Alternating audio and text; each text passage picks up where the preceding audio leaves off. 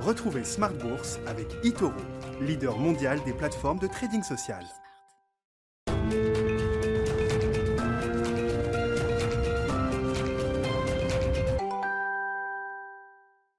Smart Bourse, c'est votre double dose quotidienne de marché en direct sur Bismart à la mi-journée, 12h30, 13h et la grande édition du soir, le grand digest de l'information économique, financière et boursière de 19h30, de 18h30 à 19h30, évidemment en direct.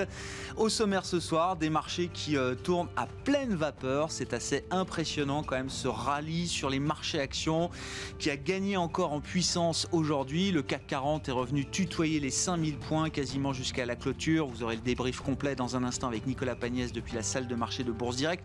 Un CAC 40 qui a repris 10% autour depuis son point bas la semaine dernière, un peu au-delà de, 4500 points. On est revenu voilà, en ligne droite en quelques séances à près de 5000 points sur, euh, sur le CAC. Le secteur bancaire était bien orienté aujourd'hui avec notamment les résultats de Société Générale qui a redressé la barre au, au troisième trimestre grâce aux activités de trading.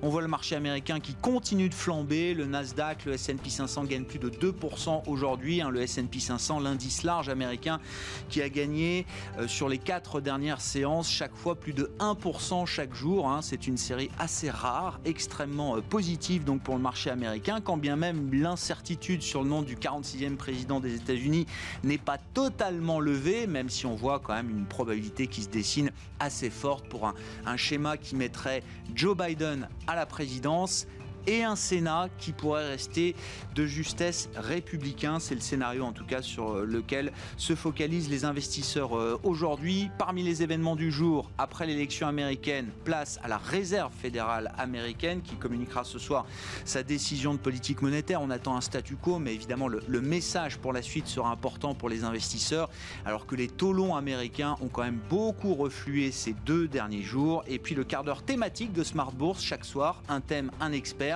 On parlera du secteur de la pharma, là aussi en lien avec l'élection euh, américaine. On sait que ce sont souvent des, sujets importants dans les plateformes politiques. C'est le cas pour euh, Joe Biden et visiblement le schéma qui se dessine, un congrès partagé et une présidence démocrate a largement favorisé le secteur de la pharma. C'est un des secteurs qui a le plus progressé hier sur le marché américain et en Europe également. On en parlera avec Eric Le managing director chez Brian Garnier et analyste du secteur pharma qui sera avec nous par téléphone à partir de 19h15.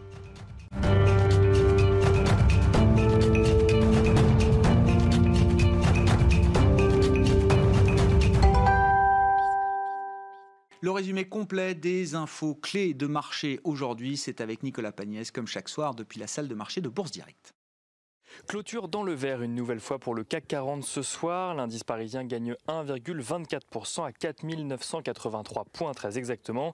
Le marché parisien signe sa cinquième journée consécutive de hausse dans un contexte d'élection présidentielle aux États-Unis toujours incertaine. À la clôture du marché parisien, Joe Biden compte toujours sur 253 euh, grands électeurs contre 214 pour Donald Trump.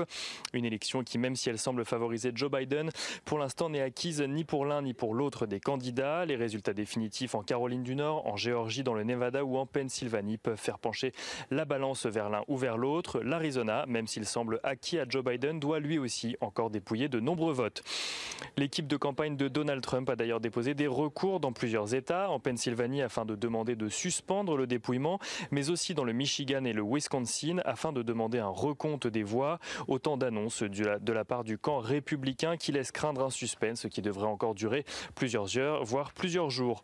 L'autre résultat électoral rassure, lui, cependant, les investisseurs. Il s'agit du nombre de sièges obtenus par chacun des deux camps au Sénat. Pour l'heure, aucune majorité n'est assurée, les démocrates ayant remporté 46 sièges et les républicains 48. Une égalité qui rassure les investisseurs vis-à-vis des promesses de campagne de Joe Biden pouvant avoir un impact sur les marchés, sur le plan de la fiscalité des sociétés notamment. L'absence de vague bleue rendra ces mesures plus difficiles à mettre en œuvre, même si le candidat démocrate est élu. Les investisseurs euh, qui ont pu prendre connaissance aujourd'hui de plusieurs statistiques avant euh, le compte-rendu de la politique monétaire de la Fed ce soir à 20h. Aux États-Unis, toujours, les inscriptions hebdomadaires au chômage ont très légèrement reculé. Elles s'élèvent à 751 000 contre 758 000 la semaine précédente. Des chiffres qui montrent que la reprise économique s'essouffle face au contexte de pandémie, sans vision sur un éventuel plan de relance outre-Atlantique. En zone euro, les ventes au détail ont-elles diminué plus que prévu au mois de septembre? Elles ont reculé de 2% par rapport à août, mais progresse en revanche sur un an. Une progression qui est elle aussi euh, inférieure aux estimations. Les économistes attendaient une progression de 2,8% sur un an. Au lieu de cela, ce sera finalement une progression de 2,2%. La Commission européenne a d'ailleurs annoncé prévoir une contraction finalement plus faible que prévu pour 2020 en zone euro, avec un PIB en recul de 7,8%. En 2021, celui-ci devrait ensuite rebondir de 4,2%, puis de 3% en 2022.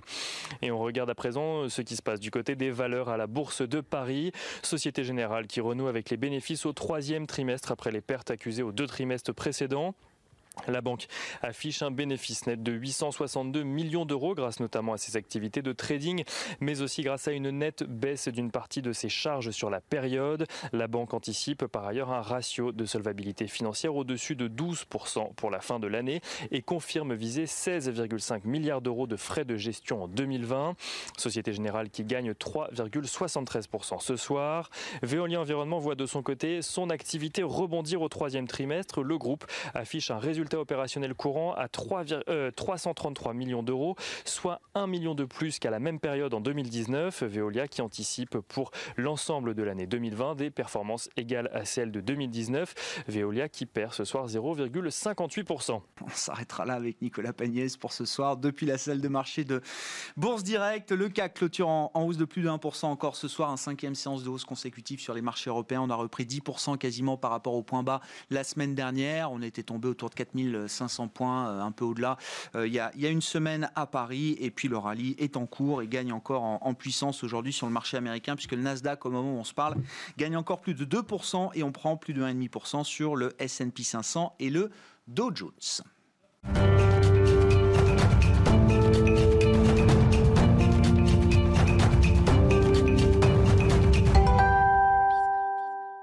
Trois invités avec nous chaque soir pour décrypter les mouvements de la planète marché. En plateau, à mes côtés, Alain Dubrul, directeur de la gestion de Claresco. Bonsoir et bienvenue Alain. Bonsoir Grégoire. Merci d'être là. Merci à Igor Demac de nous accompagner également ce soir. Bonsoir Igor. Ah, bonsoir Grégoire. Vous êtes conseiller en gestion de patrimoine chez Vital Épargne. Et Cyril Collet qui est avec nous à distance par téléphone, le directeur de la gestion action de CPR Asset Management. Bonsoir et bienvenue Cyril.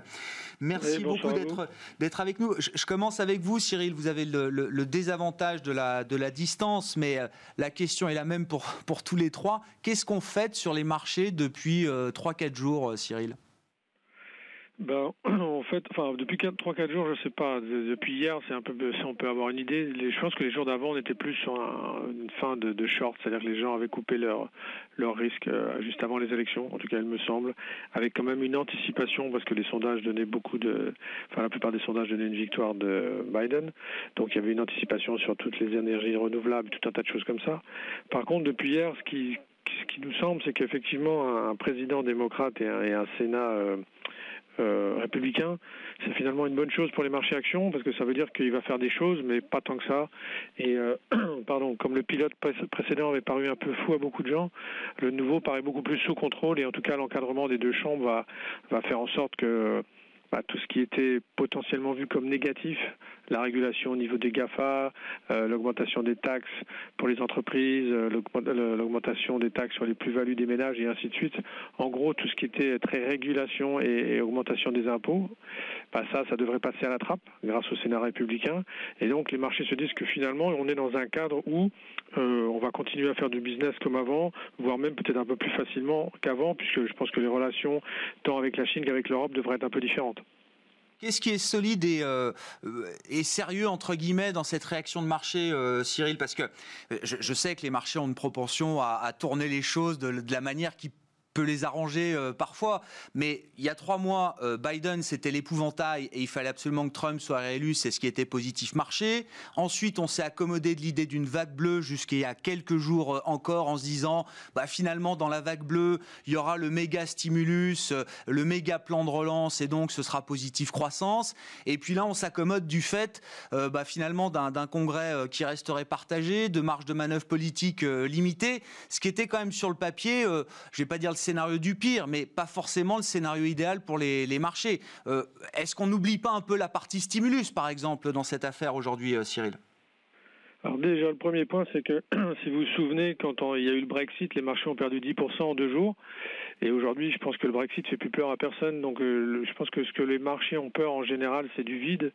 Et quand ils ont l'impression de maîtriser un peu plus les choses ou que les choses sont un peu plus encadrées et de voir les avantages et les inconvénients, ça, permet d'être plus, euh, on va dire, plus attentif et surtout plus réceptif et souvent plus optimiste. Malheureusement, heureusement, en tout cas, c'est comme ça.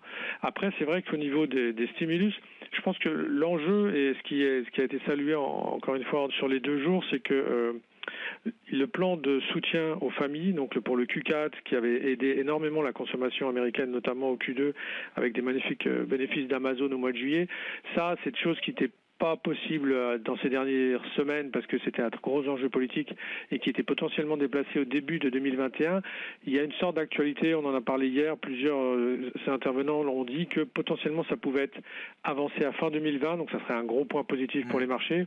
Et après, ce que les marchés se disent, c'est que euh, moi, moi, ce que je trouve qui, qui ne joue pas aujourd'hui principalement, c'est la, la, troisième vague aux États-Unis et le potentiel reconfinement dans pas mal d'États euh, d'ici quelques jours. Je pense que c'est ça que le, que le marché ne veut absolument pas voir. Ah. Mais d'un autre côté, il se dit exactement comme en avril-mai, s'il y a reconfinement, alors il y aura aide et aide proportionnée parce que tout le monde aura envie d'aider. Donc on, on, est un peu dans, je, je dirais qu'il y a eu le le phénomène février où les marchés n'ont pas du tout voulu voir la pandémie et qu'ensuite ils se sont dit que la régulation s'était totalement ajustée en, en, avril, mai, juin. Et là, je pense qu'on est encore dans cet état d'esprit-là. Mm. C'est-à-dire que les marchés pensent, en tout cas les investisseurs pensent aujourd'hui que toute mauvaise nouvelle sera compensée par une bonne nouvelle, même si euh, on a effectivement une, une, dissonance entre un président et un Sénat euh, aux États-Unis. Bon, et en matière de compensation de mauvaises nouvelles, on attend la Fed euh, ce soir. Non pas qu'il y ait de mauvaises nouvelles à compenser dans l'immédiat, mais le discours de la Fed sera quand même important pour euh, la suite. Je poursuis le tour de table avec cette même question et vos, commentaires, votre analyse sur euh, bah, les enseignements quand même, peut-être même politiques de cette élection américaine. Déjà, qu'est-ce que, comment on explique ex post ce, soulagement de marché qui est quand même assez incroyable? Le Nasdaq est quasiment revenu sur ses plus historiques. Igor le soulagement, c'est déjà que l'incertitude ou l'événement euh, euh, a eu lieu. Et donc, euh, on a le résultat. Donc, on, parlait de justement. En fait, on a le résultat d'une démocratie qui va trouver son point d'équilibre. C'est pas une situation qui n'a jamais existé. Hein. Il y a eu le précédent Gore Bush. Euh, il y a eu le précédent, même Abraham Lincoln a, mis du temps, à, mais c'était une autre forme de collecte de, vote. Mais c'est quand même une démocratie qui euh, est très judiciarisée mm. et euh, on a souvent des contestations. Après, c'est un pays qui a toujours été divisé. Hein. Souvenez-vous, Abraham Lincoln, la guerre de sécession. Donc, il faut pas toujours euh, emphasé trop sur les deux Amériques. Alors c'est vrai que le Trumpisme est là. Euh, il avait commencé avec euh, les Tea Party de Sarah Palin, donc c'est pas non plus un mouvement qui est complètement anodin. Non, mais c'est pas juste une parenthèse. C'est quand même une question qu'on pouvait se poser. Est-ce que c'est bah, juste une parenthèse Visiblement, bah, l'exercice de sondage, ça, ça ne vaut que quand on connaît bien son échantillon statistique. Ça, c'est une règle quasi mathématique. Après, les marchés sont contents parce qu'ils ont le meilleur des deux mondes, c'est-à-dire euh, quelqu'un qui va prendre en compte une situation internationale plus apaisée, un stimulus budgétaire, puis toujours le, coffre-fort euh, républicain euh, au Sénat. Et j'allais dire, tous ceux en gestion, on le sait, qui gèrent avec les échéances politiques se sont trompés, puisque le Brexit, ça avait perdu 10%, mais ça a très très vite regagné. Trump, ça a duré quelques heures, la baisse de marché. Et donc, en fait, euh, même, euh, euh, si vous voulez, avant l'élection d'Emmanuel Macron, il y a beaucoup de craintes. Et les systèmes, aujourd'hui, ne produisent pas de, de crash. les systèmes politiques ne produisent pas de crash. Ce qui produit un crack, c'est le Covid, euh, c'est la pandémie, la, chose qu'on n'a pas prévue et qu'on n'arrive pas à, estimer en fait en termes de risque. Là, encore une fois, la Covid maintenant, elle est là on sait plus ou moins la traiter en termes de confinement, on sait qu'on va avoir un vaccin, et c'est pour ça que les marchés sont pas plus inquiets que ça, alors que ça va coûter un petit peu à l'activité économique d'ici la fin de l'année, tout au moins en Europe. Puis juste un commentaire sur la troisième vague aux États-Unis. En fait, les États-Unis n'ont pas vécu la pandémie comme nous. Euh, c'est pas euh, à l'échelon national, elle se déplace géographiquement. Donc on peut pas parler de première, deuxième, troisième. la pandémie, de toute façon, à partir du moment où une population n'a pas été exposée suffisamment au virus, elle se déploie sur un territoire et une population plus large quand on réouvre les portes. Hmm. Alain, Alain Dubruy, vos commentaires sur cette situation de marché en lien avec l'élection américaine, bien sûr. En complément de ce que dit Igor, c'est vrai que souvent, en anticipation de déchéances politiques, on a tendance à peut-être un petit peu magnifier les scénarios du pire, ou en tout cas ce qui pourrait amener le, le scénario à changer. En l'occurrence, dans la vague, dans ce qui commençait à dominer dans les dernières semaines, c'était une large victoire des démocrates.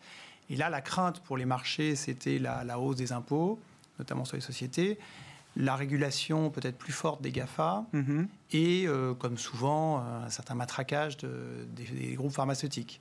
Et ça s'était bien matérialisé dans, dans, les cours de bourse hein, au courant octobre. Hein, même en Europe, euh, la, tech, la tech était à moins 11, la santé était à moins 7. C'était relativement inattendu. Et le, dans la journée d'hier, en fait, ce qui était le plus impressionnant, bon, le rebond de la tech, d'une certaine façon, c'était assez prévisible, mais c'est le rebond de la santé qui était vraiment très fort. Je crois qu'on va en parler un peu plus tard dans l'émission. On en parlera avec un spécialiste, mais on peut en parler d'ores et déjà aujourd'hui. Euh. L'idée, c'est que voilà, c'est que le, rebond de la tech et de la santé, c'est le soulagement. En fait, c'est la tradition boursière, la translation boursière du soulagement qu'il n'y a pas une vague bleue. À partir de là, on se retrouve dans un dans les États-Unis qui, de toute façon, ont souvent été dans un équilibre de pouvoir entre démocrates et républicains. Finalement, il faut qu'il y ait plus de 60 sénateurs d'un côté pour que vraiment le président ait toutes les mains en, en, toutes les cartes en main. Et en fait, ça a rarement été le cas dans mmh. l'histoire. Donc il y a toujours un équilibre des pouvoirs, et c'est pour ça que, vu du business, en fait, les choses ne changent pas tellement.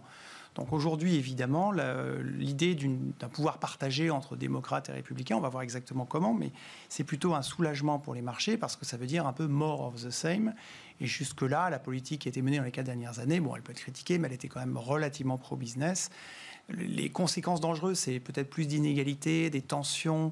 C'est un vrai risque à long terme, mais ça n'a pas forcément changé la donne à un ou deux ans sur le développement des entreprises. Non, non, non. Je comprends les avantages, effectivement, du gridlock, du blocage. Ça évite des décisions politiques un peu trop euh, abruptes, radicales. Ça évite la, disruption. Mais euh, s'il y a un souci de croissance à un moment aux États-Unis, et certains économistes estiment que l'économie américaine n'est pas, euh, pas en si bonne forme que ça. Il y a une phase de rattrapage très forte.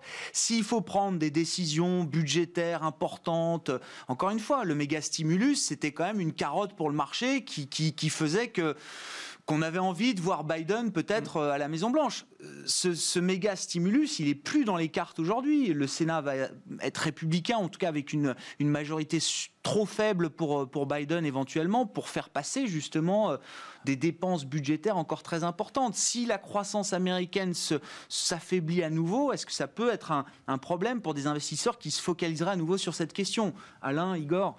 Sur la croissance, euh, il faut voir aussi bien en Europe qu'aux États-Unis, les banques centrales en ont fait énormément.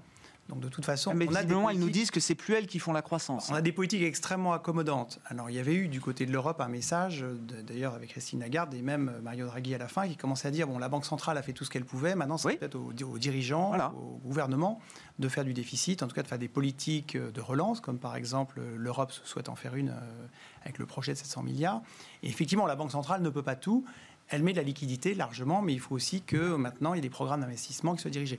C'est vrai qu'on attendait qu'avec un gouvernement Biden, il y ait peut-être plus de volontarisme de ben ce côté-là, mais quand on voit ce qu'a fait la Fed dans les quatre dernières années, comme disait Igor, si la pandémie revient, s'il y a des faiblesses de croissance, la Banque centrale sera là, et je pense que, le, que les dirigeants démocrates ou républicains seront prêts à relancer la machine si besoin.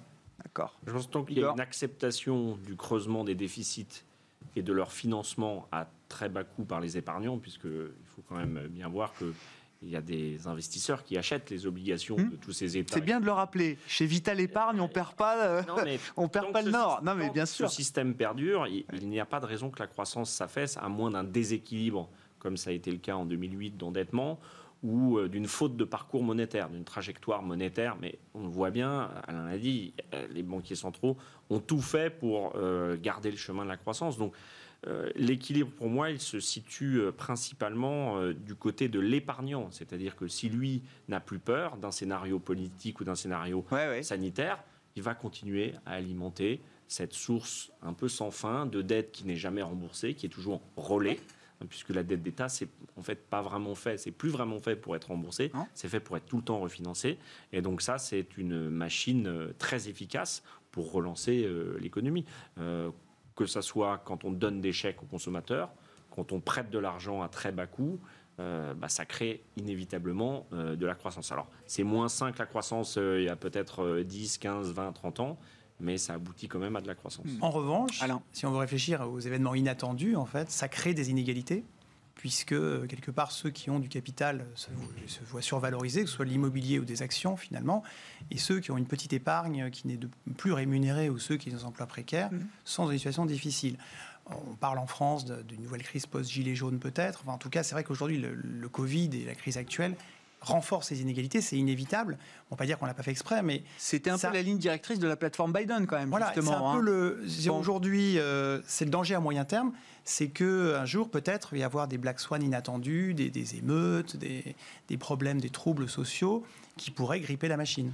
Cyril, Cyril Collet, CPRM, avec nous par téléphone, je, le rappelle. Je voulais peut-être euh, quelques précisions sur l'idée, alors cette nouvelle vague, deuxième, troisième, ou toujours la première qui se diffuse aux États-Unis. Vous laissiez entendre tout à l'heure que certains États pourraient peut-être assez rapidement reconfiner maintenant que l'élection est, passée. Euh, enfin, c'est quoi le scénario derrière? Est-ce que ça veut dire un impact économique, euh, évidemment, euh, pour, euh, pour l'économie américaine?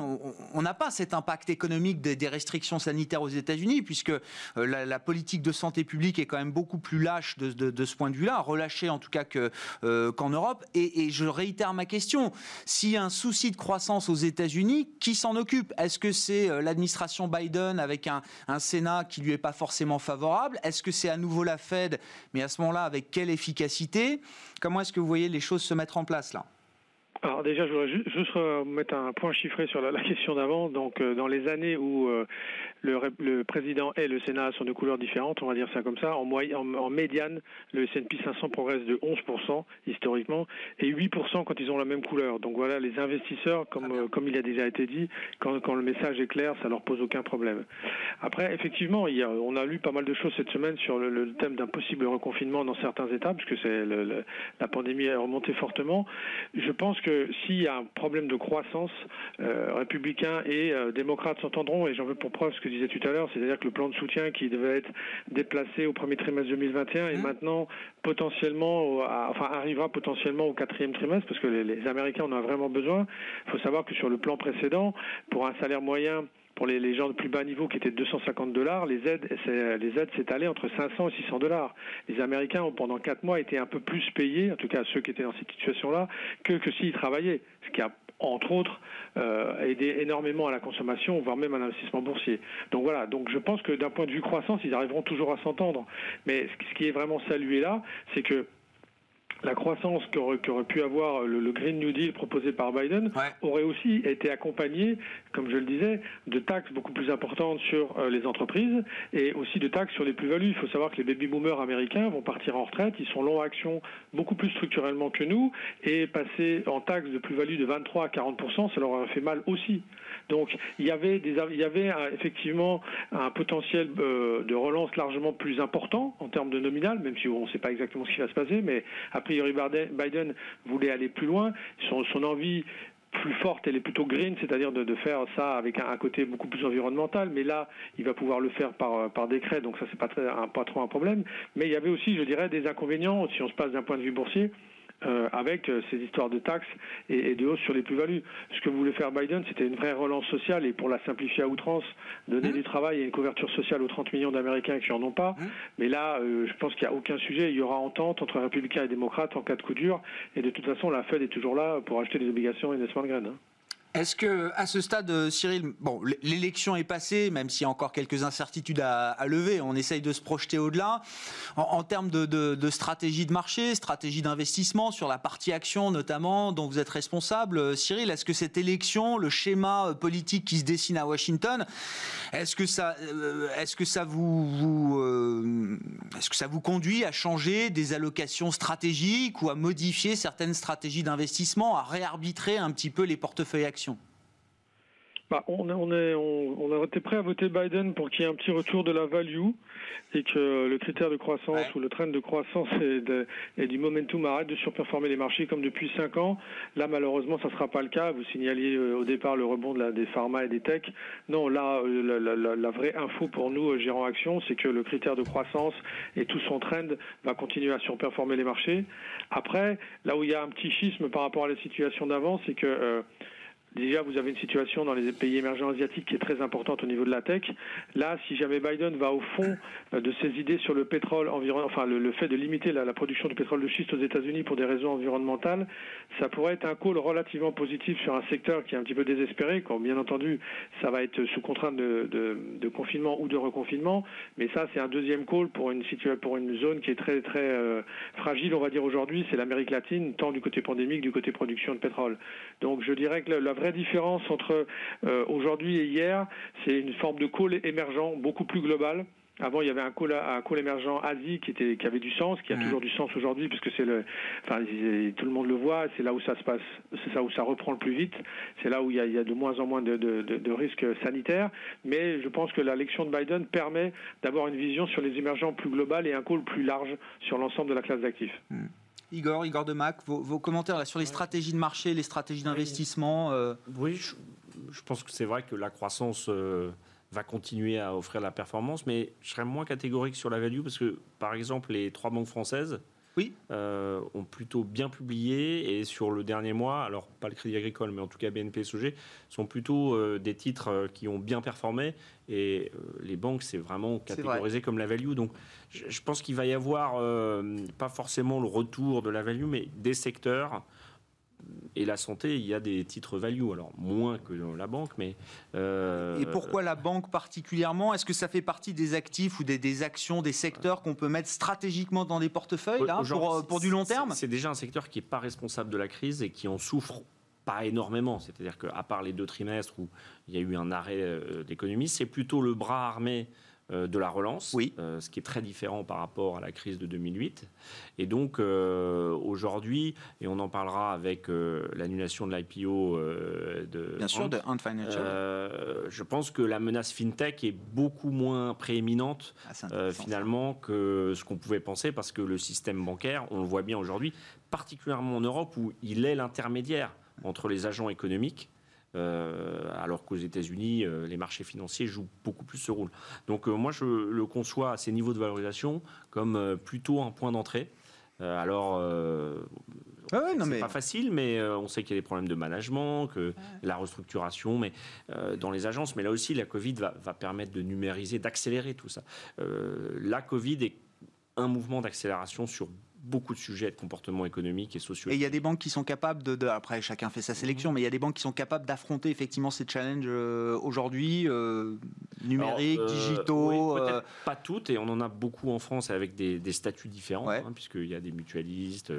Je ne sais pas si on aura trois grandes banques internationales commerciales, hein, mais ça c'est aussi un sujet d'intérêt, je pense, hmm. puisqu'on a vu, on en avait parlé, des mouvements de fusion-acquisition intra-pays. oui, elles ont les moyens. Il ne faut pas oublier que c'est le secteur qui a euh, à l'origine le plus digitalisé, puisque avant on mettait son argent dans un coffre. Hein. Donc euh, c'est le secteur qui a dématérialisé son produit, l'argent, le premier. Donc je pense qu'aujourd'hui elles, sont plus solides. Et euh, elles sont dans cette crise sorties un peu plus considérées, un peu mieux considérées que dans la dernière, où elles avaient été Cette crise, comme vous dites, elles sont le bras armé de la relance, ça peut permettre de, de, redorer un peu le blason de ce secteur euh, bancaire. C'est important aussi, hein, la, psychologie, la manière dont on regarde un secteur. Bah, je crois que quand on fait le parallèle avec euh, ce que sont en train de faire les Chinois, euh, ils démontrent que le système bancaire d'un pays qui se veut intégré dans un système financier international avec la convertibilité d'une monnaie, ça passe par un secteur bancaire sain Et on le voit bien aux États-Unis, les banques sont très puissantes. J'aime bien, il y a une coïncidence temporelle effectivement entre l'annulation de l'IPO de la plus grosse fintech du monde, le groupe chinois Ant Financial, et la surperformance des banques là depuis euh, quelques jours. Euh, en Europe notamment, sur la partie IT, tech. Je rappelle toujours aussi ce que disait un jour, il n'y a pas très longtemps, Jamie Dimon, le patron de JP Morgan, euh, la plus grande banque du monde le premier employeur d'ingénieurs IT au monde, c'est moi. C'est pas Google, c'est pas Apple. Il considère que c'est lui qui embauche le plus d'ingénieurs euh, IT euh, au monde pour sa banque. Bon, sur le secteur bancaire, euh, Alain, bah, disons que je vous vois un peu moins chaud que Igor, peut-être. Je reste réservé pour plusieurs raisons. La première, c'est que les résultats des banques au T3 étaient plutôt meilleurs qu'attendus parce que l'économie a été assez bonne au T3 aussi. Hein. Donc, notamment, le coût du risque a diminué. Donc optiquement, c'est mieux qu'attendu, c'est vrai, mais euh, l'économie post-Covid va quand même être plus molle qu'elle ne l'était auparavant. Donc on ne peut pas dire que même si les États font ce qu'ils peuvent, on ne va pas avoir de l'hypercroissance dans les prochaines années. Donc ça, c'est pas génial pour les banques de toute façon. On va avoir une hausse du coût du risque. On a quand même des sociétés qui vont faire faillite. Et dans les petites PME, c'est quand même les banques qui sont en première ligne. Il n'y a pas de financement obligataire. Enfin, c'est elles qui portent le risque. Deuxième chose, c'est que les États, avec le BGE, etc., on a beaucoup aidé les banques, donc qui ont distribué. Mm-hmm. Donc elles ont une part de risque réduite sur ces prêts, mais néanmoins, quand la casse va arriver, elles auront aussi leur part à payer. Troisième chose, c'est qu'avec bah, finalement les actions américaines, le, pas de vague bleue, c'est-à-dire que les taux d'intérêt sont en train de refluer. Alors ils avaient moins bougé en Europe, c'est vrai, mais au global, on est quand même encore plus que jamais dans du lower for longer sur les taux. Et des taux bas, c'est quand même crucifiant pour les banques, et ça, c'est pas nouveau. Et puis enfin, bah, c'est l'industrie lourde. C'est qu'effectivement, ils se digitalisent, mais il y a encore énormément d'agences bancaires. Il y a énormément de pyramides des âges de gens entre 45 et 65 ans.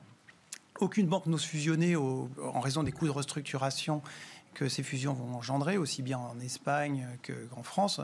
L'ex-filiale de HSBC, l'ancien CCF, serait à vendre pour entre moins 1 et moins 2 milliards d'euros pour celui qui acceptera de le reprendre. Donc c'est dire, ils sont prêts à faire un énorme chèque pour s'en débarrasser.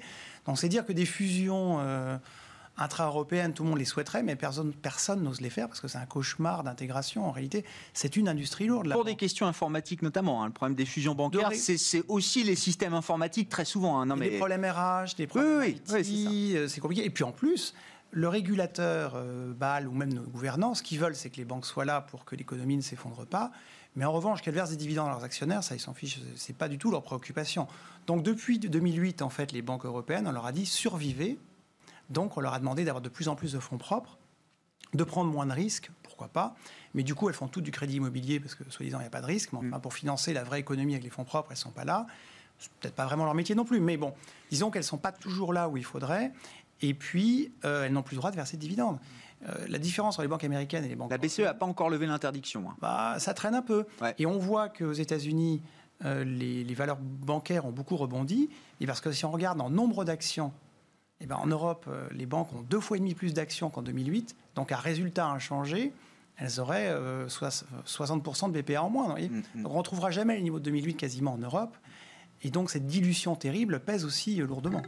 Cyril, Cyril Collet, si vous voulez commenter sur le secteur bancaire, je vous en prie, euh, Cyril, mais ça nous amène à parler des, marchés européens, des marchés actions euh, en Europe. Alors, je comprends l'idée de, Wall Street qui s'accommode du nouveau schéma politique à, Washington.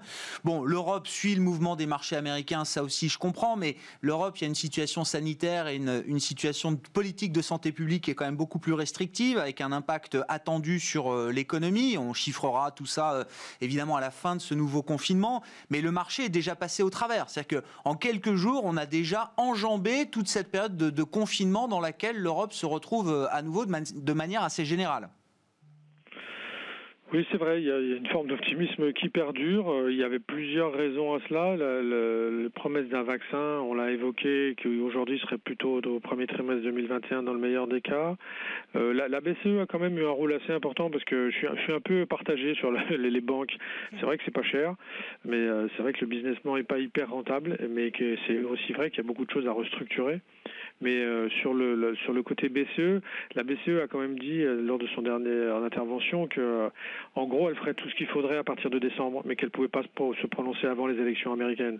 Donc il y a aussi l'espoir, je pense, que la, BCE soit très très très présente parce que le plan de relance européen, malheureusement, à la différence de ce qu'on on commande souvent ce qui se passe aux États-Unis, mais chez nous, le plan de relance européen qui devait arriver en juillet, il toujours pas là.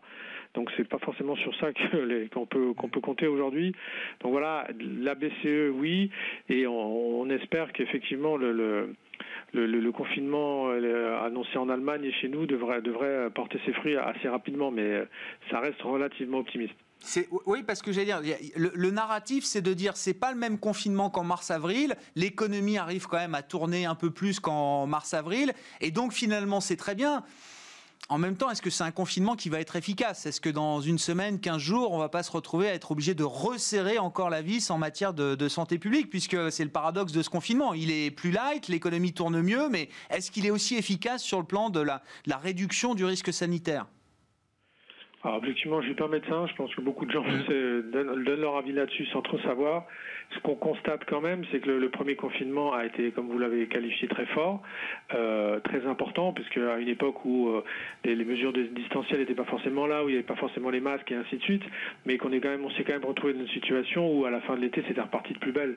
Donc je pense qu'il va falloir s'attendre à vivre des périodes, on va dire, restreintes et des périodes plus libres tant que le, tant que le vaccin n'arrive pas. Je pense que le malheur de cette pandémie, c'est ça, c'est que on n'arrivera pas, je pense pas qu'on arrivera à la juguler sans un vrai vaccin. Hmm.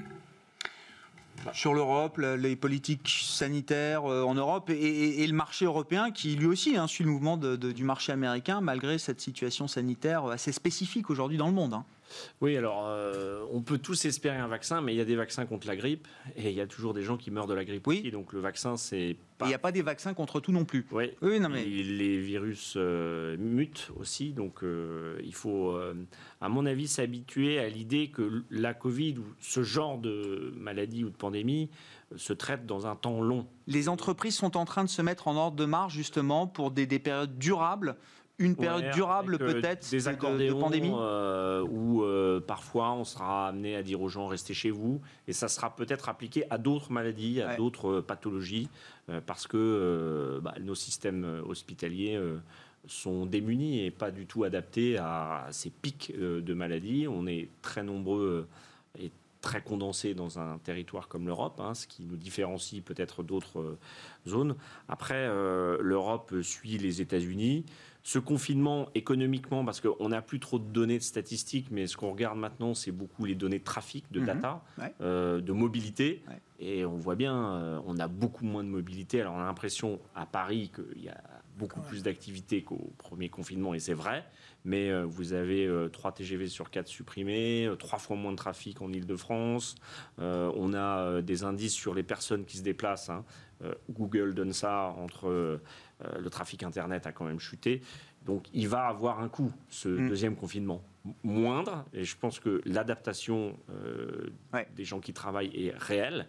Mais euh, demander aux petits commerces et aux gens qui vont fermer leur boutique, ils vont pas faire plus de chiffre d'affaires. Hein. Donc mm. il y a bien un moment où il va falloir payer une addition supplémentaire à celle qu'on a déjà euh, ah embarquée au premier confinement. Donc, s'il faut une des données qui étaient publiées notamment sur les opérateurs téléphoniques où la consommation d'Internet à la maison, on serait à plus 30 sur l'Internet euh, à la maison, on serait à plus 40 sur les, discussions téléphoniques. On serait quasiment, apparemment, les, données de, trafic à la maison seraient pratiquement mm. au niveau du printemps. Ce qui veut dire qu'il y a quand même pas mal de gens qui jouent le jeu du confinement, soit sous forme de télétravail, etc. D'un point de vue PIB, la grosse différence, je crois que ce qui avait été reproché à la France par rapport à d'autres pays, c'est que le BTP s'était arrêté. Oui. Là, il est toujours là. La deuxième chose aussi, c'est que l'industrie fonctionne, c'est-à-dire qu'en fait, les supply chains ne hmm. sont pas interrompus par. Parce qu'au fait, au printemps, tout le monde a dû s'arrêter parce qu'il y a des fournisseurs qui s'arrêtaient. Donc, voilà. On produit, on n'a pas de problème pour produire. L'industrie produit, c'est les services en fait qui sont toujours ben affectés. Hmm. Et donc, en fait, là où on était peut-être à moins 30 euh, au printemps en PIB instantané, le, avant le, le, reconfinement partiel, l'idée c'était qu'il y avait 5% irréductibles, les transports, les voyages, les loisirs. Qui étaient euh, indécrottables et qui qui pas là, on le savait. Moi, mon, impression, c'est plutôt que là, avec ce confinement, on va être plutôt à moins 10 en train qu'à moins 5. C'est pas terrible. Le problème, c'est que ça risque de durer. Et quand on regarde les chiffres de Deco euh, qui sont publiés ce soir, qui est passé de moins 60 au T2, mais qui est encore à moins 38 au T3, avec certes moins 50 dans le ah transport, les aéroports, ça c'est normal. Mais même dans l'affichage dans les rues, on est à moins 35 parce qu'en fait, il y a du trafic en moins et donc, euh, bon, mais moins de, de bah, faces, mais aussi elles sont vendues moins cher puisqu'il y a moins de gens dans les rues. Donc c'est quand même pour des entreprises comme celle-là, si ça dure euh, un certain de trimestre, ça va devenir euh, problématique. Accor est déjà en train de restructurer sa dette. Tout ce qui est hôtellerie, même la pub en général, c'est très très moyen. Je voulais qu'on garde quelques minutes pour parler du dossier Ant Financial qu'on a déjà commencé à évoquer avec le secteur bancaire. Euh, Igor, donc je rappelle juste la séquence. Hein. ça devait être aujourd'hui la plus grosse introduction en bourse de l'histoire à Hong Kong et Shanghai avec la fintech euh, chinoise Ant Financial issue du groupe Alibaba fondé par euh, Jack Ma, un entrepreneur qu'on connaît maintenant un peu partout dans le, dans le monde. Igor, tout ça s'est arrêté net il y a 48 heures sur décision du pouvoir central évidemment avec une régulation financière qui s'est alors durci 48 euh, heures avant l'introduction en bourse de, de Ant Financial. Donc on comprend qu'il y a quand même une visée spécifique autour de Ant Financial. Comment vous comprenez les ressorts de cette décision qu'on comprend encore une fois très politique venant de Pékin qui arbitre quand même en sacrifiant une opération qui devait être, euh, voilà, euh, à la sortie du plénum du Parti communiste chinois, montrer qu'on gardait la maîtrise de la place financière de Hong Kong et qu'on était les leaders mondiaux dans le domaine de la technologie financière. Bah, il y a deux grilles de lecture. La première, c'est que l'opération était presque trop gigantesque, puisqu'on parlait de 3 000 milliards de dollars d'intérêt de, la part de l'investisseur particulier chinois, donc plus de 900 fois en ouais, de sursouscription. Euh, c'est une société qui attire quasiment 20% du crédit à la consommation en Chine. Euh, avec un, un, stock de prêts gigantesque, non couvert euh, selon les règles des banques chinoises elles-mêmes. Donc il y avait une distorsion qui commençait à être à mon sens, dangereuse du point de vue euh, réglementaire et de l'organisation, à un moment où la Chine veut faire en sorte que son système bancaire financier soit crédible, puisqu'on sait qu'il y a quand même beaucoup, beaucoup de sujets de finances opaques. Euh, et si on veut avoir un système financier qui tourne, une monnaie convertible et être considéré comme un pays dans le capitalisme mondial, il faut un secteur financier et bancaire qui soit stable. Donc on lui a mis euh, les règles beaucoup plus strictes, on a limité les prêts aux particuliers en montant les prêts aux entreprises. Alors, je pense que cet entrepreneur devait euh, être un petit peu dans les Jack Ma, hein. Jack Ma, oui. Et en fait, c'est pas son vrai nom. Hein. Son vrai nom, c'est Ma Yun. Et Yun, ça veut dire nuage en chinois. Donc il était vraiment dans les nuages, je pense, à ce moment-là. Et oui, peut-être que le pouvoir chinois lui a dit redescend sur ouais, dire, le timing de la décision, ils n'ont pas découvert euh, avant-hier le business model d'un financial en Chine quand même. Hein. Non, mais c'est le timing qui est un peu surprenant quand même. Ouais, mais avant une élection américaine aussi, je ne sais pas s'ils n'ont pas euh, pris peur aussi euh, d'un scénario euh, qui pouvait être défavorable. Bon, je, pense que celui qui lit dans les pensées de Xi Jinping. n'est pas de ce monde, en tout cas pas de ce territoire. Comment vous expliquez, Alain, encore une fois, qui, qui sacrifie tout le symbole de cette, de cette opération? Alors quoi? Pour des intérêts de long terme qui serait la préservation d'une stabilité financière ou en tout cas des, objectifs qu'on se fixe en matière de stabilité financière, bancaire notamment? Bah, Disons que tout à l'heure on parlait des banques. Effectivement, quand on parle des banques chinoises, il faut bien voir que c'est un géant au pied d'argile et que pour le coup, euh, il y a une grande opacité. En fait, ça fait des années que les économistes disent que les banques étant globalement contrôlées par le pouvoir, elles distribuent euh, des prêts. Euh, on pourrait dire finalement qu'en Europe et aux États-Unis. Sur commande, oui, c'est ça. on pourrait dire quelque part en Europe ou aux États-Unis avec les banques centrales qui, arrosent, on a un peu pris aussi de mauvaises habitudes. Mais enfin, en tout cas, en Chine, c'est depuis très longtemps qu'on pense qu'il y a potentiellement des prêts toxiques. Euh, des prêts qui ont été distribués sans, qui, sont à risque en réalité. Alors comme l'économie est, en surcroissance parce qu'on fait tout ce qu'il faut pour, etc. Mais qu'un jour, si l'économie euh, chinoise doit avoir un problème ou ralentir, ça passera par une crise bancaire majeure. Et donc on a a priori un système bancaire certes opaque, mais en tout cas potentiellement très vulnérable. Donc effectivement, si on a un concurrent qui arrive, qui s'introduit sur le marché et qui en plus ne respecte pas les règles, on peut comprendre en effet qu'il y a une volonté de le remettre au pas. Maintenant que ça se fasse la veille, effectivement, on peut imaginer qu'ils respectaient les règles euh, jusqu'à ce qu'elles aient changé. Pu y mais, euh, mais moi j'ai une lecture aussi plus politique, c'est tout simplement qu'on est dans une belle dictature et que le pouvoir n'aime pas des, milliardaires qui commencent à se croire tout permis. Et là, la convocation du dirigeant comme un, ambassadeur serait convoqué, c'est bien pour lui rappeler que le propriétaire de Hand Group, c'est pas lui, euh, c'est l'État chinois. Donc moi, j'avoue, en tant qu'investisseur, nous, on ça envoie un signal. Pour une Chine qui veut s'internationaliser, euh, être crédible sur le plan financier, je trouve que quand même, sabrer cette opération 48 heures avant, il faut qu'il y ait vraiment des intérêts derrière qui soient très forts à défendre. Quoi, parce que euh, en gouvernance, je serais Pour les investisseurs internationaux... Euh... Chez Glasgow, on n'investit pas directement sur la Chine. Donc dans les mandats, parfois, on, va, va sous-traiter, on va prendre des choses. Globalement, moi, ça ne donne pas envie. Enfin, historiquement, on avait barré l'Argentine parce qu'on considérait que c'était un pays dans lequel on n'était jamais vraiment propriétaire, qu'on fait l'affaire Repsol. Mais pour moi, la Chine, c'est un peu pareil. Euh, honnêtement. C'est pas la même taille de marché quand même. Non, mais euh, fondamentalement. de toute façon, sur les portefeuilles, se priver de la Chine. de non-investissement pour un pays. C'est un État, un, État interventionniste qui est en train de dire attends, là, non, finalement, on arrête ton truc parce qu'on considère que. Pour moi, c'est un signe très mm. négatif et ça veut dire que est-on vraiment propriétaire de quelque chose quand on investit en Chine? Non, mais Igor, et puis je laisserai Cyril conclure sur, la l'affaire. La euh, c'est pas forcément le droit fondamental d'un système communiste, a priori. Voilà, oui, mais pour les investisseurs, c'est une question qu'il faut se poser. Cyril, pour conclure, on a deux minutes là sur l'affaire Ant Financial. Qu'est-ce que ça nous dit du fonctionnement de la Chine aujourd'hui? Est-ce que ça peut effrayer les investisseurs internationaux?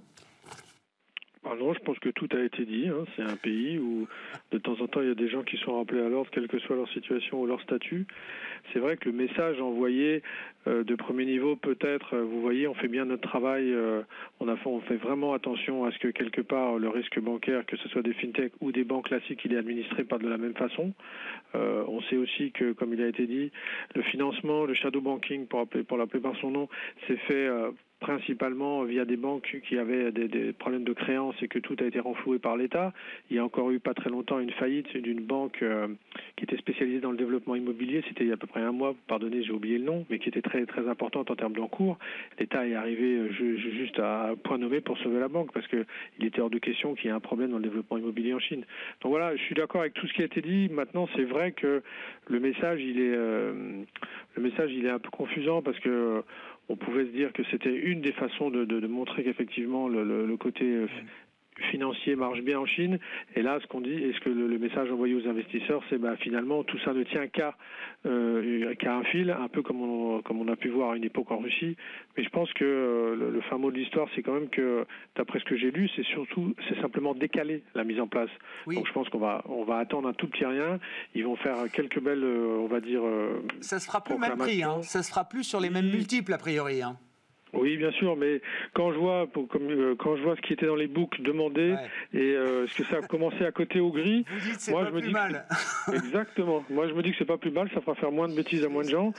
Et, encore une fois, une deuxième relecture des comptes un peu différent, ça, peut amener à, une cotation peut-être un peu plus saine.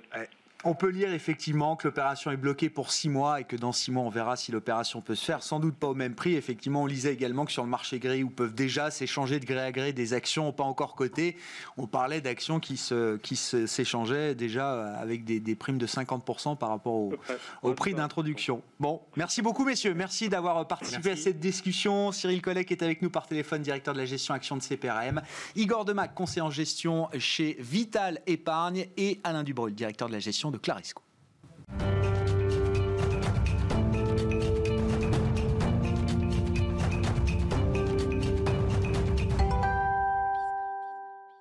Le dernier quart d'heure de Smart Bourse chaque soir, c'est le quart d'heure thématique marché à thème. Le thème du jour, ce sont les, le, c'est le secteur pardon de la pharma et de la santé, en lien notamment avec l'élection américaine, puisqu'on a vu ce secteur euh, être un des grands gagnants hier sur le marché du schéma politique qui se dessine à, Washington, sans qu'il soit encore tout à fait certain au moment où on se parle.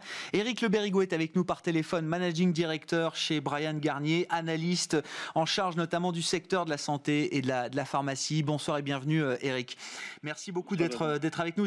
Quand bien même le schéma politique n'est pas tout à fait complété euh, aux, États-Unis, on a quand même à peu près une idée de ce qui est en train de se mettre en, place avec une administration Biden a priori. Visiblement, le secteur de la, de la pharma, de la santé, en a très largement profité, notamment hier sur le marché américain. Quel est le rationnel derrière qui, peut expliquer effectivement ce, soulagement peut-être d'ailleurs chez les investisseurs pour le secteur pharma? Oui, alors en l'occurrence, c'est pas tellement le, fait que Biden l'emporte qui a, qui a rassuré, c'est le fait qu'on n'ait pas de raz de marée bleu.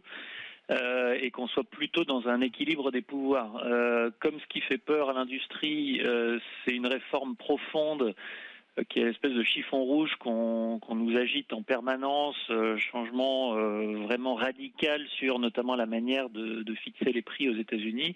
Bah, la meilleure moyen, le meilleur moyen d'imaginer qu'on aura du mal à y arriver, c'est d'avoir un Sénat d'une couleur, la Maison Blanche de l'autre, et ça c'est la quasi certitude. Alors pas d'un statu quo, mais que les, que les changements sont, seront par petites retouches, alors que ce qu'il y avait euh, dans le programme de Joe Biden pouvait faire un petit peu peur, et plus on était sur son aile droite, euh, sur son aile gauche, plus ça pouvait faire peur.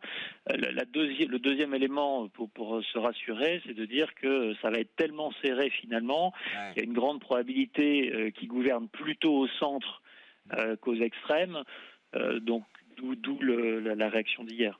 Modération effectivement euh, politique, on va dire, aux États-Unis, avec un, pouvoir qui serait a priori divisé, même si euh, la situation du Sénat n'est pas encore tout à fait claire. Mais on comprend de toute façon qu'il n'y aura pas une majorité énorme au Sénat euh, non plus. Eric, qu'est-ce qui peut rester quand même de la plateforme Biden si jamais le, schéma politique se confirme et qui pourrait amener peut-être des, modifications, des petites retouches, comme vous dites, dans le, dans le secteur de la santé aux États-Unis? Il y en aura d'autant plus qu'il euh, y avait des, accords euh, bipartisans sur un certain nombre de sujets qu'on n'avait pas avancé sur les derniers mois parce que euh, aucun camp ne voulait donner l'occasion à l'autre de crier victoire et de, faire avancer une partie de ces réformes. Notamment, les démocrates ne voulaient pas donner au président Trump cet, avantage-là. Donc les choses ont été bloquées et gelées depuis un certain temps.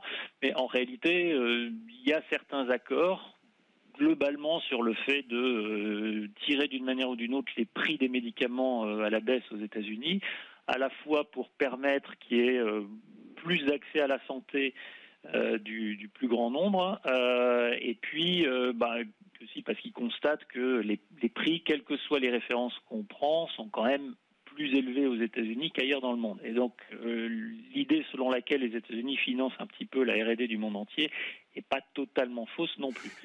Donc après c'est la manière de le faire. Et dans cette manière de le faire, c'est vrai que quand on regarde le programme de Joe Biden, euh, on, a tendance à penser qu'il s'inspire beaucoup des systèmes un peu de sécurité sociale à l'européenne. Et ça, pour le coup, les républicains n'en veulent pas.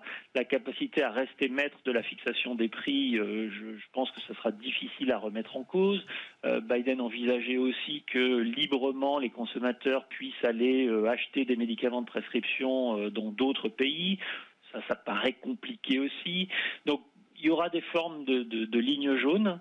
D'autant plus que, et c'est ça aussi qui est, intéressant, dans le camp démocrate, euh, il y a des sénateurs dans des régions particulières. Je pense, alors j'ai pas regardé, mais je serais étonné que dans le New Jersey, par exemple, euh, on n'ait pas à nouveau voté principalement démocrate. Mm. Bon, le fait est que le sénateur démocrate du New Jersey est celui dans lequel euh, figurent la plupart des sièges sociaux des industries pharmaceutiques, et lui, il votera difficilement euh, avec, avec les démocrates sur des réformes extrêmement profondes, c'est tirer une balle dans le pied. Donc voilà, il y, aura des avancées. Euh, certaines sont, sont trop profondes. Ça supposerait de mettre en place une nouvelle administration. Qui paye l'administration bah, C'est forcément par l'impôt, puisque ce n'est plus le système privé qui finance. Donc il faudrait, donc on voit bien les, limites euh, assez rapidement à tout ça.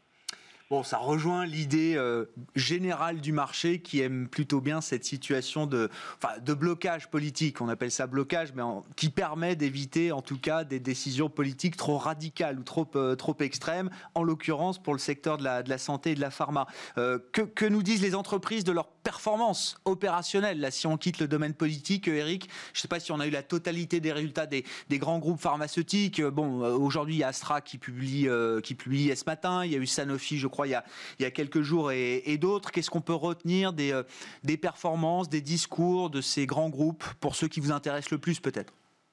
Eh, eh bien, on retiendra que, euh, grosso modo, il n'y a pas de, catastrophe. Euh, il y a la constatation sur les ventes, sur sur la top line. Il y a parfois un, un petit écart légèrement négatif. C'était pas le cas sur Astra aujourd'hui qui était assez en ligne, mais ça a été le cas d'un certain nombre, et ça, ça traduit essentiellement la baisse du trafic euh, des patients dans les cabinets médicaux et dans les hôpitaux. bon, ça, on, l'entend partout. On repousse un certain nombre d'opérations, on retarde un certain nombre de visites. Euh, donc ça se traduit par un peu moins de diagnostics, un peu moins d'initiation de traitement.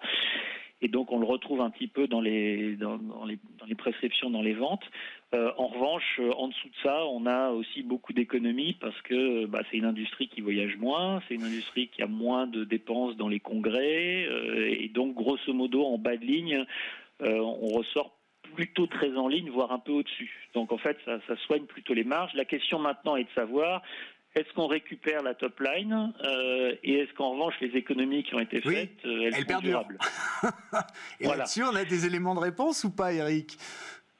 Alors, on a le sentiment que ça leur a donné quand même pas mal d'idées, qu'il y avait des choses qui étaient euh, en train de pivoter et que ça a permis d'accélérer, et notamment le passage au digital. C'est une évidence, notamment dans la visite médicale. Euh, bah, il y aura moins de, de visites physiques. Euh, ça ne veut pas dire que ça va disparaître. Hein. Le, besoin du contact aussi pour convaincre au moment de lancer un nouveau produit, il, restera essentiel. Mais on, on, voit bien aussi dans un contexte comme celui-là que le médecin, il a de moins en moins de temps à consacrer à ça, et donc il veut que, juste que ce soit efficace. Maintenant, il a besoin de cet accès à l'innovation, donc il a besoin de comprendre ce qu'il est susceptible de prescrire. Donc voilà, tout ça est une question d'équilibre. Mais c'est sûr qu'il y a beaucoup à économiser. Hein. Je, je vous rappelle quand même que le PNL d'un laboratoire pharmaceutique, c'est quand même de dépenser en moyenne une fois et demie en dépenses commerciales et marketing ce qu'il dépense en R&D. Et que quand, on discute avec les CEO à moyen long terme, et ça fait longtemps qu'ils le disent, ils n'y sont pas franchement arrivés, l'objectif, ça serait quand même plutôt d'inverser cette proportion. Donc ça, ça, aidera peut-être. Donc je pense qu'il en restera certaines choses. Après les congrès, bah oui, là il faudra, il faudra reprendre. Mais je, pense à aussi donner l'idée pour euh, s'esserrer encore un petit peu la vis euh, à certains autres endroits. Donc euh, on en récupérera certainement une partie. Je pense que les deux tiers à peu près euh, devraient pouvoir être conservés garder l'esprit Covid. Voilà ce que me disait un dirigeant d'entreprise l'autre jour, notamment sur ces, sur ces charges structurelles que lui aussi a vu euh, fortement euh, réduites pendant, pendant le confinement et pendant la crise. Il faut garder l'esprit Covid. Euh, pour finir, Eric, la question sur les vaccins. Alors Astra étant justement un des grands labos en pointe sur, sur l'idée d'un vaccin, enfin plus que l'idée, hein, puisqu'ils sont en phase 3 évidemment, il y a toujours l'idée qu'on aura des communications un peu plus précises d'Astra et d'autres courant novembre sur la, euh, le calendrier peut-être même d'un futur vaccin? Oui, euh, oui, oui, euh, notamment BioNTech, Pfizer et, Moderna ont confirmé que on devrait avoir des, premières données avant la fin du mois de novembre.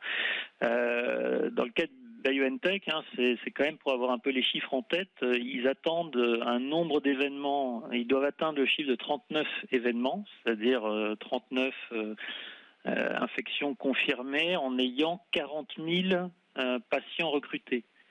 Et ils n'ont pas encore atteint ce chiffre-là. Bon, ça, ça, ça, ça, veut dire que bon, là avec euh, le, le, virus qui reprend, je, je bon, ça, ils ont fait leur projection et ils ont confirmé que sur, sur novembre ce serait, ce serait possible. Mais donc on va jouer quand même sur des petits nombres. Hein, c'est ça qui est important d'avoir en tête. Et donc dans la capacité à comparer euh, les patients vaccinés versus ceux qui ne le sont pas, on va être quand même dans des tout petits nombres. Est-ce que ces petits nombres vont permettre aux autorités réglementaires euh, d'accepter euh, une soumission de données Est-ce qu'ils vont avoir assez d'éléments pour juger à la fois de l'efficacité et aussi de la tolérance? Est-ce qu'ils voudront un peu plus de temps? C'est ça qui déterminera ensuite. Hmm. Une fois qu'ils auront estimé qu'ils ont assez de données, je pense qu'ils mettront tous les moyens en, place pour que la décision elle se fasse vite. Mais en revanche, ils ne peuvent pas transiger sur les datas. Bon, on suivra ça. On en aura, mais on verra si, elles sont suffisantes pour, euh, prendre une décision. effectivement. Bon, un point clé pour euh, tout le monde, hein. pas uniquement le secteur de la pharma, mais évidemment l'ensemble de la communauté financière, économique au sens large, qui, euh, qui sera très attentive, j'imagine, à ces, à ces rendez-vous sur les, données cliniques des, des, des, essais les plus avancés en matière de vaccins. Merci beaucoup, Eric. Eric Le Berrigo, qui est avec nous par téléphone, managing director, analyste et en charge du secteur pharma santé chez Brian Garnier. Ainsi se termine Smart Bourse ce soir. On se retrouve demain en direct à 12h30 sur Bismart.